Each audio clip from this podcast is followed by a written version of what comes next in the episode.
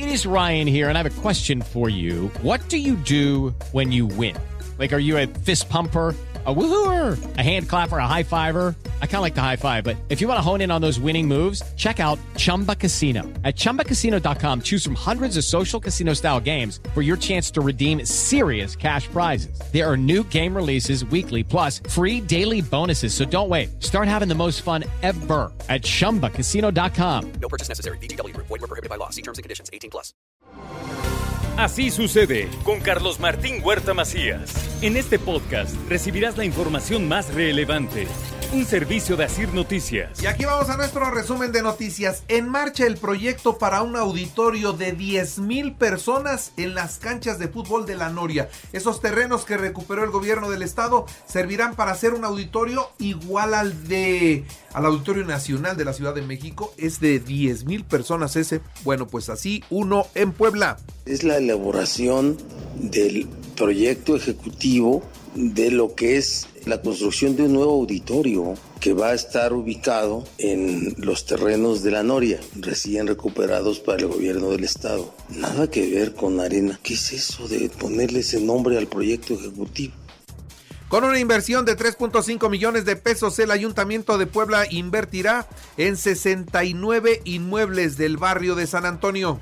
La intervención del Templo de San Antonio consiste en mejorar la imagen de nuestros barrios históricos, que son comunidades vivas, donde el pasado y el presente se encuentran y en donde la identidad de sus habitantes se manifiesta. Hoy arrancamos la segunda etapa de mejoramiento del barrio de San Antonio y su templo, donde se van a invertir 3.5 millones de pesos y en esta ocasión la Feria de Guadalupe, la Feria Guadalupana en el Paseo Bravo tendrá restricciones toda vez que esta explanada está en obra, así lo dijo el presidente municipal que la cantidad de organizaciones y puestos que se autorizan, sobre todo de la villita, como bien comentas, se podrán otorgar los mismos. Tenemos ahora la complicación de la reparación que estamos haciendo del Paseo Bravo, entonces tendremos que buscar alguna otra alternativa para que la celebración pueda llevarse a cabo en orden y pueda también haber, pues como es de manera tradicional, los puestos, los antojitos, la Secretaría de Cultura expondrá un nacimiento navideño en gran formato con figuras tejidas en palma, así se dio a conocer ayer. Mientras, a fin de prevenir accidentes durante las fiestas decembrinas, los bomberos exhortan a evitar la pirotecnia y a cuidar mucho las instalaciones eléctricas en los, en los adornos navideños. En más noticias, supervisan el manejo de alimentos y estarán cuidándolos sobre todo en la Feria Guadalupana. Esto es lo que reportó la Secretaría de Salud. Se han habilitado 24 albergues temporales para atender a la población durante la temporada invernal. Esto es lo que dice Ana Lucía Gil, mayoral secretaria de Gobernación. Trabajando con los municipios para habilitar los dormitorios seguros, un programa que se trabaja en conjunto, el gobierno del estado, con los municipios, con los 65 municipios que presentan las temperaturas más bajas en el estado. Ya se inició con ese ejercicio de los 37 que presentan temperaturas más bajas y que son los que inician con el invierno eh, a finales de año, ya se habilitaron 24 y viene la segunda edición de Abrigo Solidario, beneficiará a 3.200 personas. Esto es lo que informó el presidente municipal de San Andrés Cholula, Edmundo Tlatewi. El PRI respaldará la petición de Eduardo Rivera para el cobro del DAP si el PAN vota a favor, pero los panistas hasta el momento no se pronuncian. Para ser digno del cargo hay que asumir los costos de las decisiones y no asustar con el petate del muerto. Pues no sé si en unidad, pero debe de tener el PAN una posición. Hasta hoy el Partido Acción Nacional no ha tomado una posición pública. No hay un diputado del PAN que haya hablado a favor del DAP. Uno. ¿Hasta cuándo? Si no hay pública, que lo hagan en privado, pero que digan qué van a hacer. Yo sigo en lo mío. Soy el presidente municipal de la ciudad de Puebla, pero no quito la vista del 2024, lo dice Eduardo Rivera. Yo sigo en lo mío. Eh, soy el presidente municipal de la ciudad de Puebla. No le quito la vista al 2024, pero lo primero es que hay que cumplir con la responsabilidad. Y no tengan la menor duda aquellos que están pues al tanto de mi decisión política de cara al 2024 que voy a tomar una decisión responsable. Sobre el presupuesto, aprueban en el Congreso finalmente el dinero con el que contará el gobierno del estado y hay una dirección especial para la seguridad. Asimismo, se destaca el compromiso primordial del gobierno del estado de procurar el bienestar de la ciudadanía sin hacerse de recursos adicionales provenientes de financiamientos. Por lo tanto, para el próximo año 2023 se continúa con la política de cero endeudamientos, evitando contratar deuda pública u otorgar el aval por parte del gobierno del Estado. La fiscalía obtuvo vinculación a proceso y prisión preventiva en contra del FEDE, líder de ambulantes por ilícitos cometidos en agravio de policías ministeriales. Y por falsedad en declaraciones, nueva sentencia en contra de Eukid N. Son más de cinco años de cárcel, de acuerdo a lo que dice la Fiscalía General del Estado. Y reanuda la Escuela Normal Rural Carmen Cerdán sus clases presenciales. Esto lo confirma la Secretaría de Educación Pública. Por otra parte, Noemí León Islas fue electa comisionada del Itaipue para el periodo de siete años.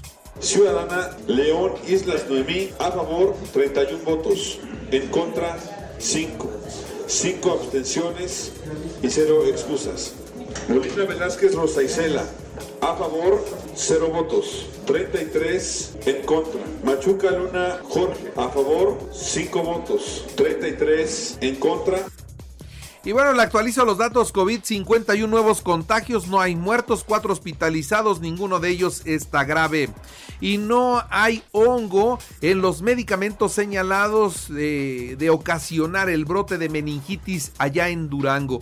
La COFEPRIS, bueno, pues ya revisó y detalló que el resultado de las pruebas PCR que se aplicaron resultaron negativos. El pico de contagios de influenza estacional se cruzará con la sexta ola de COVID, esto es lo que dicen los especialistas, y donde va a pegar más será entre los jóvenes de 20 y 35 años de edad, porque son ellos los que no tienen vacuna contra la influenza y son ellos los que tampoco tienen su esquema de vacunación completo. El presidente anuncia más inversiones y empleos para el 2023 tras una reunión con empresarios integrantes del Consejo Mexicano de Negocios. Que siempre sí va a haber un periodo vacacional de 12 días para los trabajadores mexicanos y llegará el momento donde ellos van a determinar las formas en las que van a tomar sus descansos. Los estudiantes, atención estudiantes, hay una semana más de vacaciones. Más vacaciones para Navidad y Año Nuevo. La Secretaría de Educación Pública informa que el periodo comienza eh, pues como estaba programado en el calendario y termina hasta el 9 de enero. Hasta el 9 de enero regresan porque habrá una semana de capacitación para los maestros. La iniciativa de reforma electoral regresará al Congreso por error de procedimiento luego de que la negociación que permitió el voto del Partido del Trabajo se cayó es ayer jueves después de que el presidente anticipó que podría proponer otra iniciativa para que los partidos puedan mantener su registro aún sin alcanzar el 3% de la votación. Así que la van a poner más fácil para que los partidos permanezcan vigentes. Llega el plan B al Senado y arrancan los forcejeos. Morena presiona para que sea fast track y la oposición busca que se vaya hasta el 2023. Y el Consejo Mexicano de Negocios expresa su preocupación al presidente por los cambios a las leyes electorales. Y si hubo solicitud formal de asilo político para el presidente Pedro Castillo. Se la solicita a México y México naturalmente ya estudia la posibilidad de traerlo a salvo a nuestro país. En los deportes, Brasil-Croacia a las 9 horas y Argentina-Países Bajos a la 1 de la tarde. Ya son los cuartos de final en Qatar. El árbitro mexicano Fernando Guerrero se hará cargo del VAR en el Argentina Países Bajos. Y el fútbol mexicano, mire, las Chivas ganaron 1-0 al Getafe en un partido amistoso disputado allá en Madrid. Y en el fútbol americano, Carneros de Los Ángeles 17 a 16 a los Raiders de Las Las Vegas. Estamos hablando ya de la semana 14 de la NFL. Y ahora aprovecho para recordarles que así sucede está en Radio. Ahora puede escuchar a toda hora y en cualquier dispositivo móvil o computadora nuestro podcast con noticias, colaboraciones y entrevistas. Es muy fácil, entre a la aplicación de Radio, seleccione el apartado de podcast, elija noticias y ahí encontrará la portada de Así sucede. Así sucede con Carlos Martín Huerta Macías. La información más relevante, ahora en podcast. Sigue disfrutando de iHeartRadio.